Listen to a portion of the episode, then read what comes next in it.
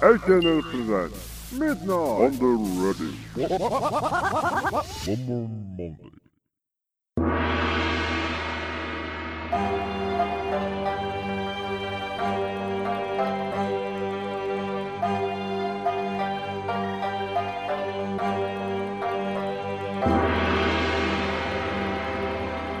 デバディディディディディボンあとワンワンワンワンワンワンワンおっさんのななでみなうあたたたたた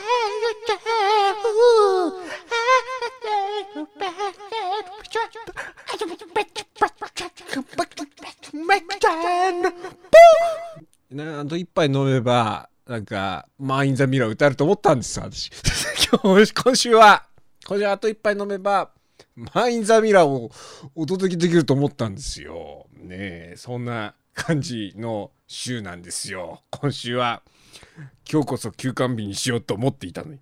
2023年始まってから休館日が0日更新中の、えー、ルフィです。どうもこんにちは、えーこんばんは。果たして何時に聞いてるか分かりませんけれども。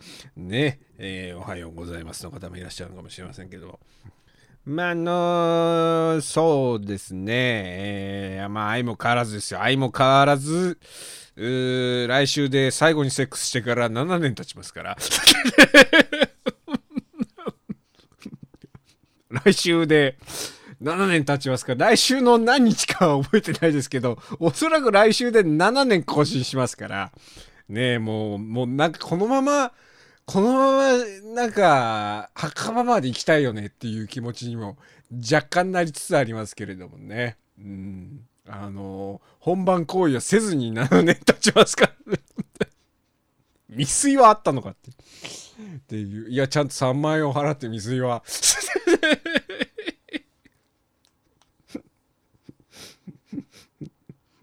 経済回してんだよ、おっさんは。ねえー、別にどうでもいいんですけど、それはね。そうですね。今週、今週も何もなかったですけども、あ何喋ろうかね。何喋ろうかねってオープニングで言ってる時点でね、この番組の浅さが見えるんですけどね。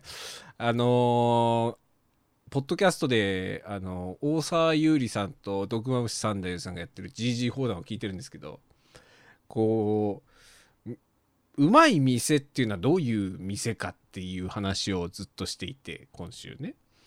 で、うまい店っていうのは、あの、まあ、その店の建て構えとか、あの、まあ、入りたくなるような、まず店だと。で、入った、入って、味も美味しいし接客もいいしで出た後にああもう一回行きたいなとか友達に紹介したいなとかって思えるような店っていうまあざっくりとそんな話をしてたわけです。で店に入る前のことを前味。で、えー店の料理であるとか接待とかね。あそういうものを中味。で店で出た後のその余韻みたいなものを後味。でこの前中後のその酸味が一体になってる店こそがいい店だみたいな話をしてたんですよね。うん、であのやっぱ寿司屋の大将とかさあのいやこの間たまたまうちの近所の寿司屋のランチメニューをを食ってみたんですよ。テレワークしてたんでたまにはなんかうちの周りのその店で外食しようかなと思って。でネギトロ丼が500円で売ってたからあの500円なら入ってみようかと思って。でちょっと一見入りにくいんですわ。やっぱあの回らない寿司っていうのはなかなか抵抗があるんですよ。リーズムリーズナブルな価格で売っていたとしても。今週このタイミングで果敢に寿司屋の話していいのかなっていう いう懸念はありますけど、回らない寿司って今言っちゃいましたけど、ね、回らない寿司屋でもわかんないですよ。湯飲みペロペロペロペロペロってしてるかもしんないですし、もうわかんないですから、そんなこと言ったら。外食なんてできませんから。ね、えーあんまりこの回る回らない寿司のずうんところをあんまり攻めたくないんですけどね。今、今果敢にこの話題を攻めたくないんですけど、今 一番ホットなスポットになってますからね。でなんかもうちょろっとこう隙間から見えた感じあの1時ぐらいだったんですけど明らかに何度も来ている感じのご婦人2人がなんか中でご婦人っつったってもう80のクソババアですよ。ババア2人がなんか一番奥のカウンター席でなんか談笑してるのが見えたんで。これはなんかあの私ぐらいのひよっこがねうんたかだか3万の世界しか知らないようなひよっこが入るような店じゃねえんじゃねえかなと思いながらも。なんかあのね妙齢妙齢のあの女性がこう入っていったんで。じゃあ一回入ってみようかと思って入ってみて。そしたらね大将さんとかすごい気さくな方でね、うん、初めてですよねなんつって、えー食い方とか教えてくれたりなんかしてね。ああのでもこの500円のネギトロ丼をを提供するのにすごいこう手間暇かかってんだよみたいな話をね。まあ別にネギトロ丼の例を出したわけじゃないですけど江戸前の寿司屋の大将っていうのはなんかこうすごい手間暇かけてネタ仕込みとかするの大変だよお寿司屋さんなんていうのはさみたいなやつをポッドキャストでこう聞きながらね今日過ごしていたんですけどね。そうだからあの今日は昨今のポッドキャストについて思うことを語ろうと思ったんだけど語れないよね。うん。だからやっぱ手間暇をかけなきゃいけないんだよね。この番組みたいにさのっけからこのなんかあの先に乗った勢いでさマイケル・ジャクソンできるんじゃないのかみたいな見切り発車で始めるような番組はあっちゃいけないよね。なんか間違っても、間違ってもアンカーのおすすめには乗らないよね、こういう番組はね。だ手間暇かかってないんだよ。だから江戸、江戸前の粋っていうのはこう手間暇を死ぬほどかけてるのに、だからこの大将この味を出すためには本当に何十年もかかってるし大変でしょうなんて仕込みとかもねなんていう風に客に言われた時にそうでもねえよっていう涼しい顔をしながら言うっていうその苦労を外に見せないみたいな。うんそういう、まあ努力を人に見せない的なものが多分その味とか息とかっていうものをこうねうんあの空気で伝えるじゃないですけどそういうものにつながっていくんだろうなっていうふうに私は聞きながら思ってたんですけど間違ってもこの番組ではないって。ポッドキャストを語れないっていう。なななもう十何年開いてるけれども一向に成長がないんですからこの番組はね。だからあのラーメン屋とかもさ最近すごくうまくて低価格で出してる店とかあるじゃない。ああいうラーメン屋とかでもさちゃんとあの朝早くから豚骨煮出してとかさね丁寧に何十時間もアクを取りながらとかねそういうことやってるからねあの味が出せてるわけで。この番組はだから言うならばもうさ素人が酒飲みながらくっちゃべってたら気づいたらなんか豚骨が煮出してたみたいなそんな番組でしょ？ね。だこの番組のやっぱなんなんでしょうね。この番組をおすすめされない理由っていうのは悪が強すぎるんですかね。でもでも違うの。この番組は悪が売りなんだからっていう。でその悪もうまみなんだからっていう風に言っちゃってるんですけどただ飲みながら悪も取らずにただただ豚骨に出してるだけですからね。この番組はね。言うなれば言うなれば。だからそういう悪取りとか大事なんだよ。丁寧に丁寧にね。一言一言台本を書いてとかね構成を練ってだとかね多分大事なんだよ。すごく大事なことなんでしょうね。でそれがなんかあのそういうのが加わってしまうとすごく僕自身がつまんなくなる人間なんで 死ぬほどつまんなくなって台本を一から書い台本を一から書いてるんだったらねこんなこんなトークはできないわけですからそりゃね。ね今このラジオを聴いている奥さんあなたの中の胎児に向けて喋りかけてるんですよとか、ね、基本的にこの番組のメインの聴衆者、胎児だと思って喋ってるとか、そういうこと言えないわけですから、ね。で でも、この、この悪がいいんです。悪、悪が売りなんだって。そんなね、あのね、えーもうね、ここで煮出していてね、蒸発するようなスープなんていらないんだよ。強いスープを作ろうとしてんだから、こっちはっていう。の残ったものがうまみなんだからっていう乱暴な作り方をしているわけですから昨今のポッドキャスト界がどうのこうのとか言えないですよね。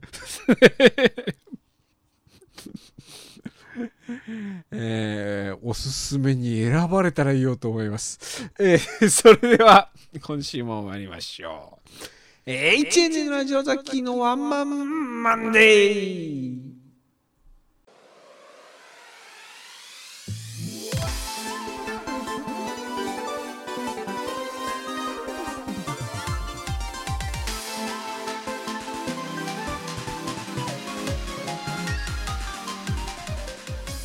はいワンマンマンデー始まりました。この番組は毎月月曜1回から2回にかけて23時に更新中の深夜のぶっちゃけトークラジオ。ということでねえー、っとそうっすね。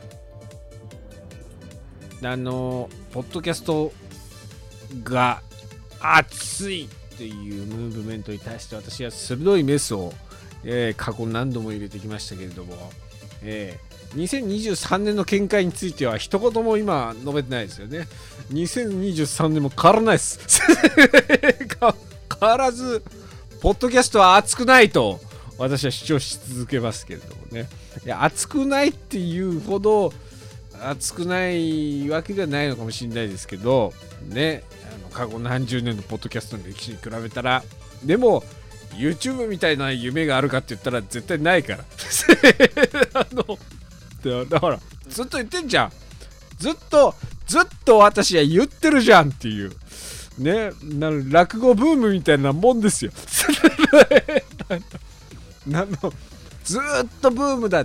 ずっとブームずっと熱いって言われ続けて何十年っていうそういうそういう界隈だと思った方がいいよ。そろそろみんな。そろそろ、そろそろみんな、ああ、あのー、ちゃんと現実見た方がいいよってには思いますけれどもね。えー、なあのー、この番組もさ、第2の、第2のゆとたを目指していかないといけないですよ。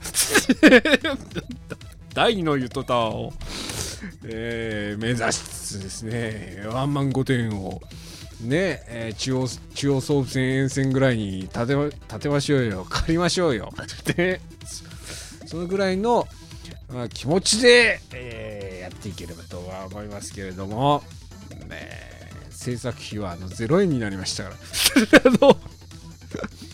初めてグッズっつうものを作ってみましてで、あのー、売り上げの、そうですね、あのー、いや、ポッドキャストこれ実は販売してるんですよ。もう公開してない音源っていうの。販売してるんですけど、売り上げの、そうですね、えー、っと、80%ぐらいは、えー、今回のノベルティの制作費に消えました。宝くじ当たってくれ、えー今週も短い時間でありますがしばしお付き合いをななクシーというものが大事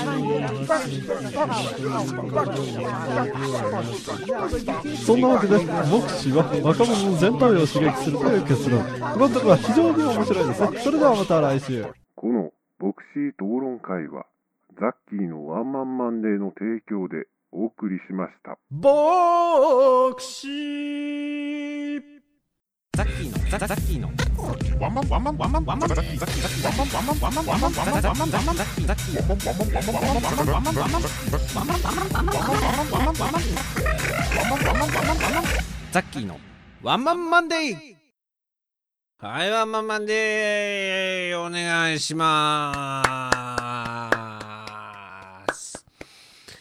えー、ポッドキャスト歴、何年ですか？えっと、10 12年、12年ですか？ね、えーぜひ、ぜひ20周年の際にはトークイベントぐらい開きたいもんですけれどもね。ポポストゆとたかの番組へようこそ。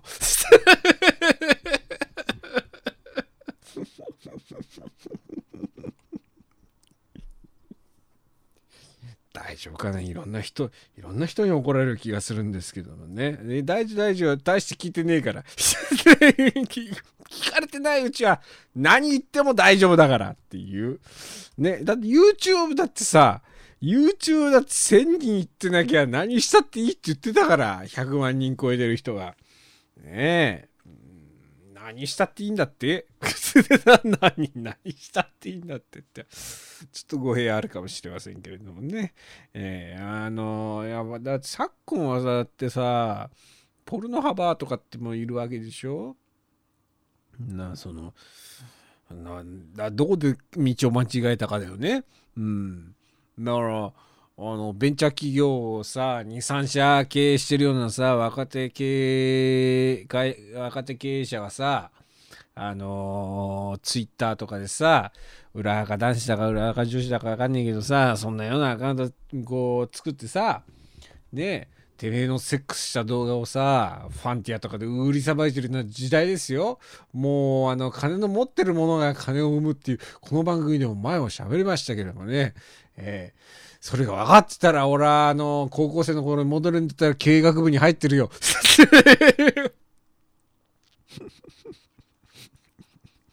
俺言われたんだ、あの、ゼミの後輩に。本当に、いやいや、仲良くしてる子だから別に全然、あの、怒りとかそういうものを感じちゃうよ。そういう話じゃないんですけど、全然不満にもな、全然不満にも何でも思ってない話なんですけど、いや、本当にシラフの状態で言われたんだから、いや、ザキさんって、ザキさんな、ザキさん、なんか稼げなそうだもんな。って、すごい、すごい、すっごいしみしみしたトーンで、ザキさん金稼げなそうだもんな。ってすごい言われたんですよ。それ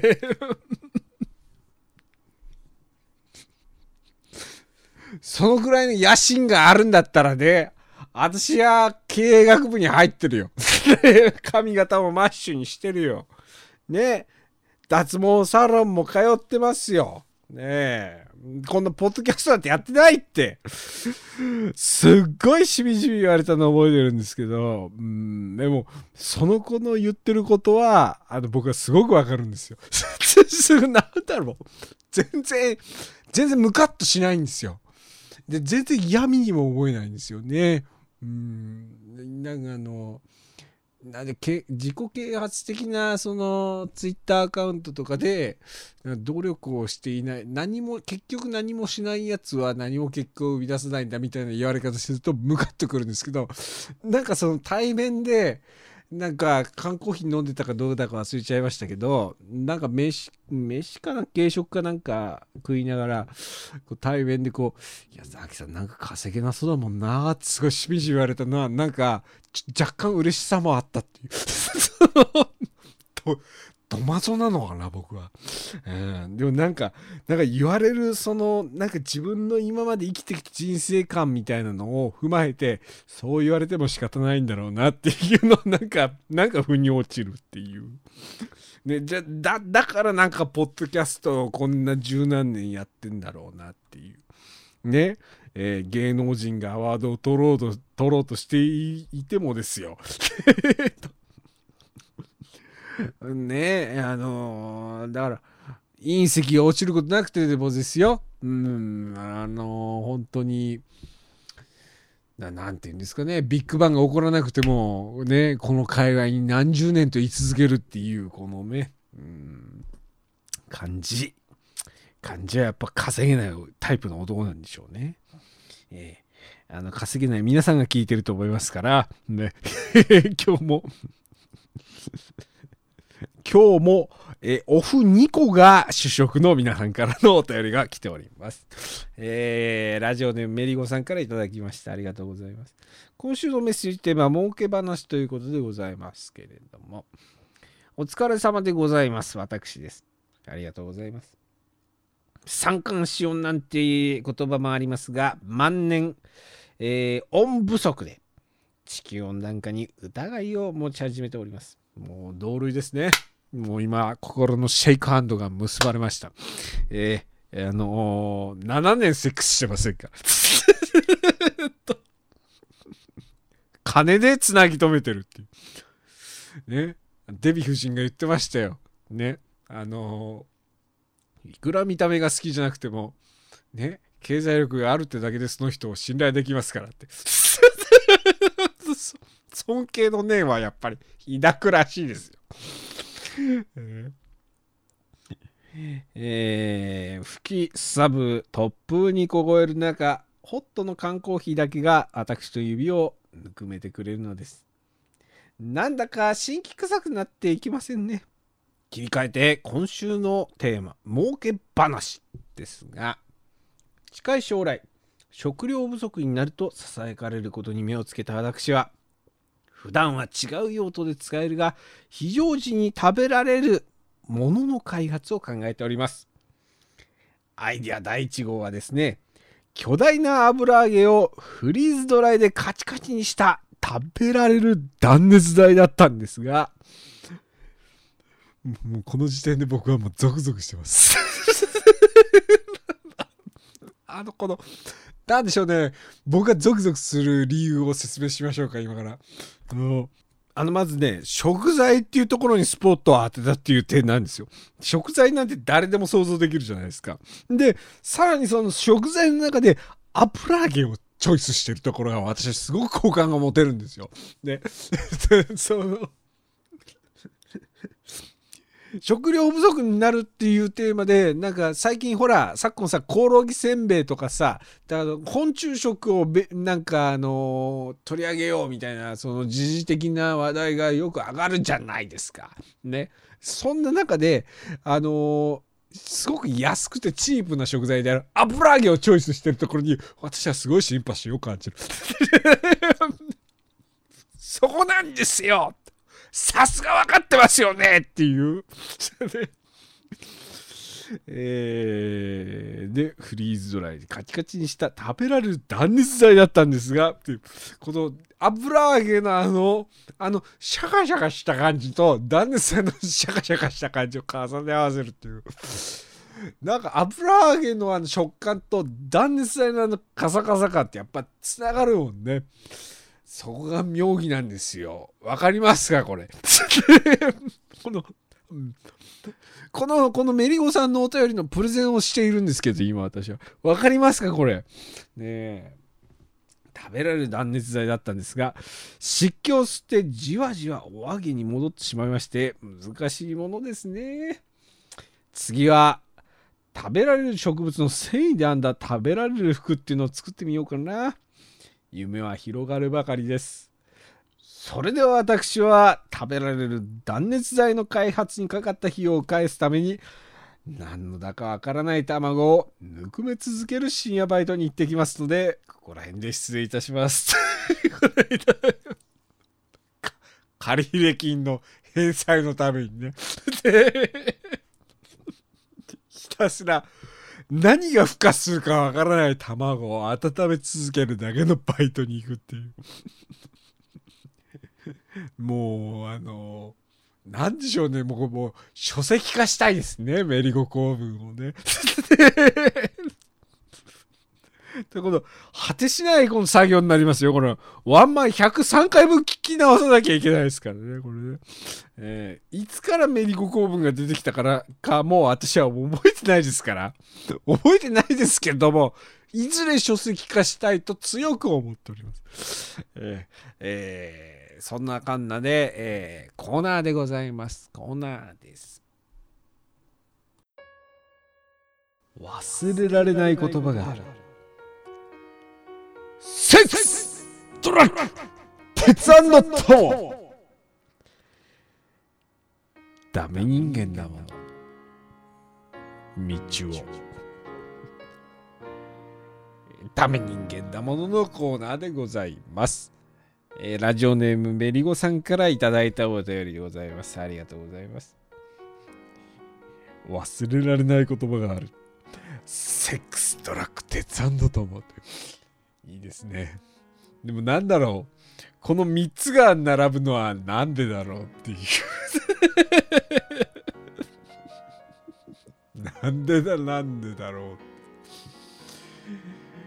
えー、ダメ人間だもののコーナーでございます。こちらのコーナーでは、えー、相田光夫の人間だものという詩がございますけれども、我々ダメ人間にとってはね、ねやっぱりあの人間だものと言われるよりもダメ人間だものと言われる方のは、えー共感が共感性が高いんじゃないのかということで、えー我々ダメ人間に向けたダメ人間エピソードを詩にしていこうといううまあ、相田光夫風の詩にしていこうというコーナーでございます。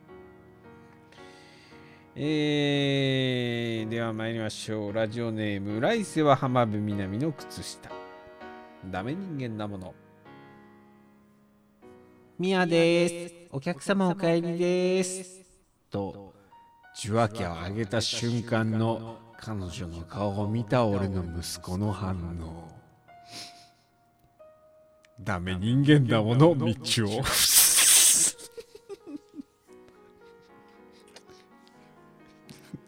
カラオケボックスにあるような受話器を上げてね。決して延長10分前ですとは言われないんですけど。ね、あの、受話器だけが鳴り続けるっていう。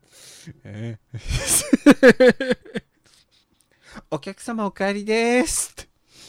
えーねえー言うわけですよ。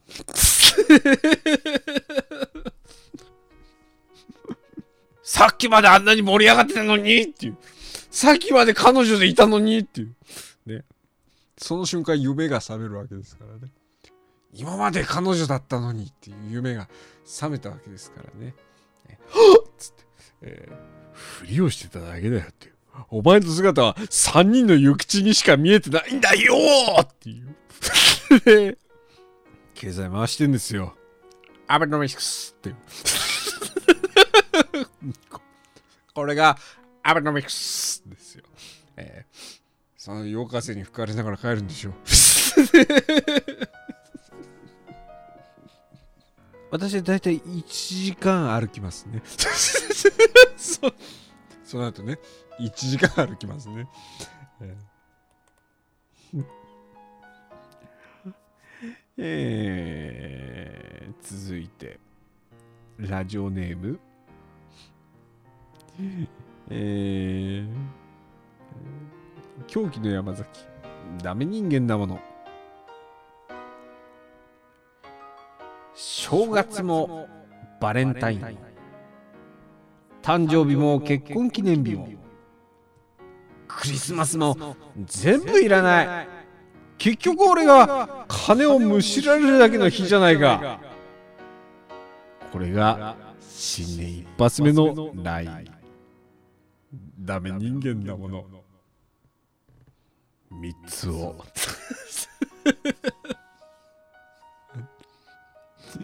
ご友人から来たんでしょうねうんでもしょうがない。最大者になるってのはそういうことだから。もう全てを、全てを突きつけたい。最大者になるってのはそういうことだから。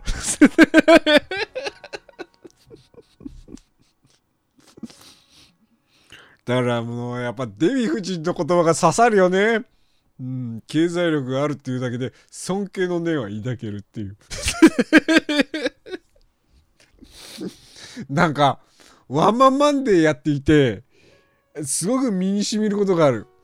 結婚するもんじゃないなっていう。すごいすげえ、すげえ身に染みるものがある。ねえ、えーこれワンマンマンデーやってるのもあるんですけども、周りの人を見ててもすごく思うことですね。うん。あの、だから、親の死に待ち。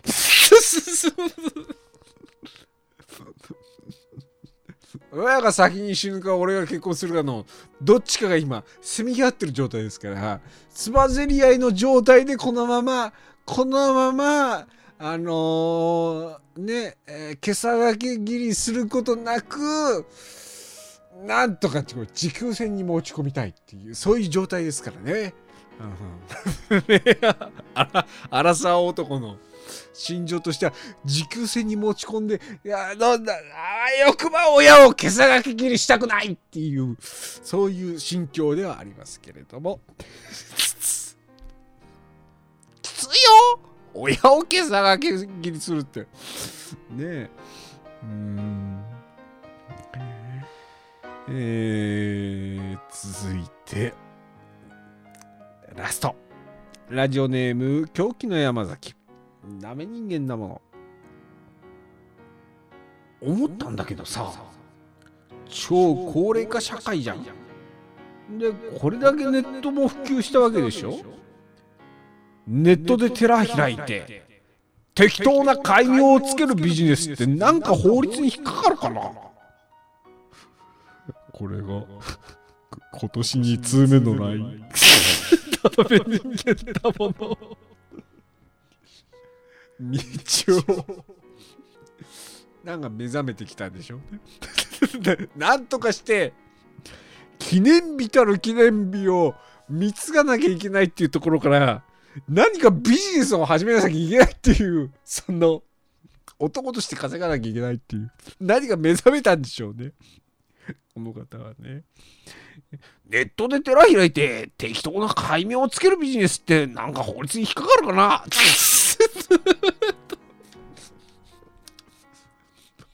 いいんじゃないのかななんかひろゆきがその今俺がビジネスを始めるんだったらなんか適当なその何て言うのおまあ車レンみたいなのをチャーターして。でそん中でそのアダルティーなサービスを始めるみたいなね。な話してましたけど。それもどそれも法律に引っかかるかな。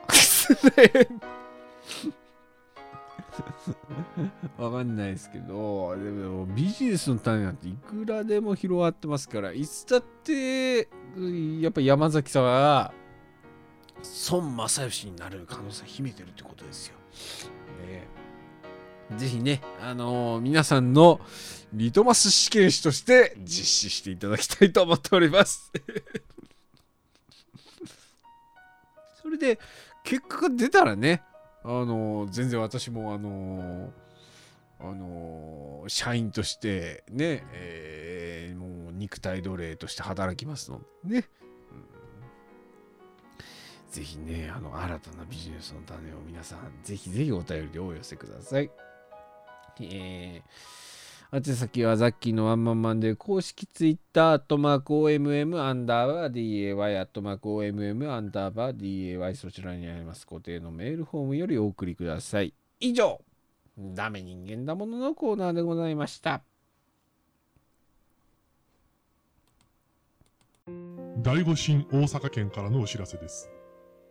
悪質な訪問販売、電話勧誘、架空請求や商品、サービスの事故による消費者トラブルが発生しております。お困りの際は、源ホットライン、電話番号フリーダイヤル、0120-184-1818いやよいやいやに相談しましょう。源ホットラインからのお知らせでした。ワンワンワンワンワン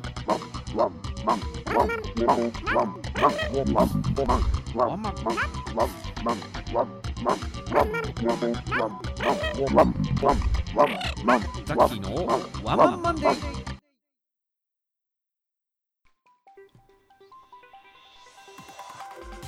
はいワンマンマンデー。今週も終了のお時間が近づいてまいりました。そうだね。えーまあ、うちの番組はね、あのおすすめにも選ばれませんし、ねえー有名人にいいねされることもないですし、ねどこで道を間違えたのかっていうともうポポッドキャストをあのメインのプラットフォームに添えた時点でも間違いなんですけどね。だから私があの YouTube はだったらもう初めしはちょっと逆転してますよ。今頃もうあのねえー日本放送のブースの中でマネア聖子と対談してますよ。マネダ聖子なんだ。ね。ね、まあその、そうぐらいじゃないのかな。まあだ対してだから、あのこの番組も飛躍することなく、ポッドキャストにものを妄想が決して中枢部に届くことなく終わるんじゃないのかと思っておりますのでね、えーまあ、変わらずかもうもう変わらずですよ。あのー、2023年こそ熱いムーブメントが起きるわけはないですから。悪いですけど。ポッドキャストっていうのはそういうところですから。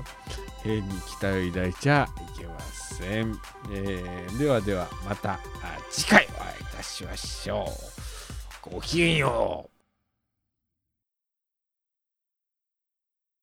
この番組はザッキーとリスナー皆様の声でお送りしました。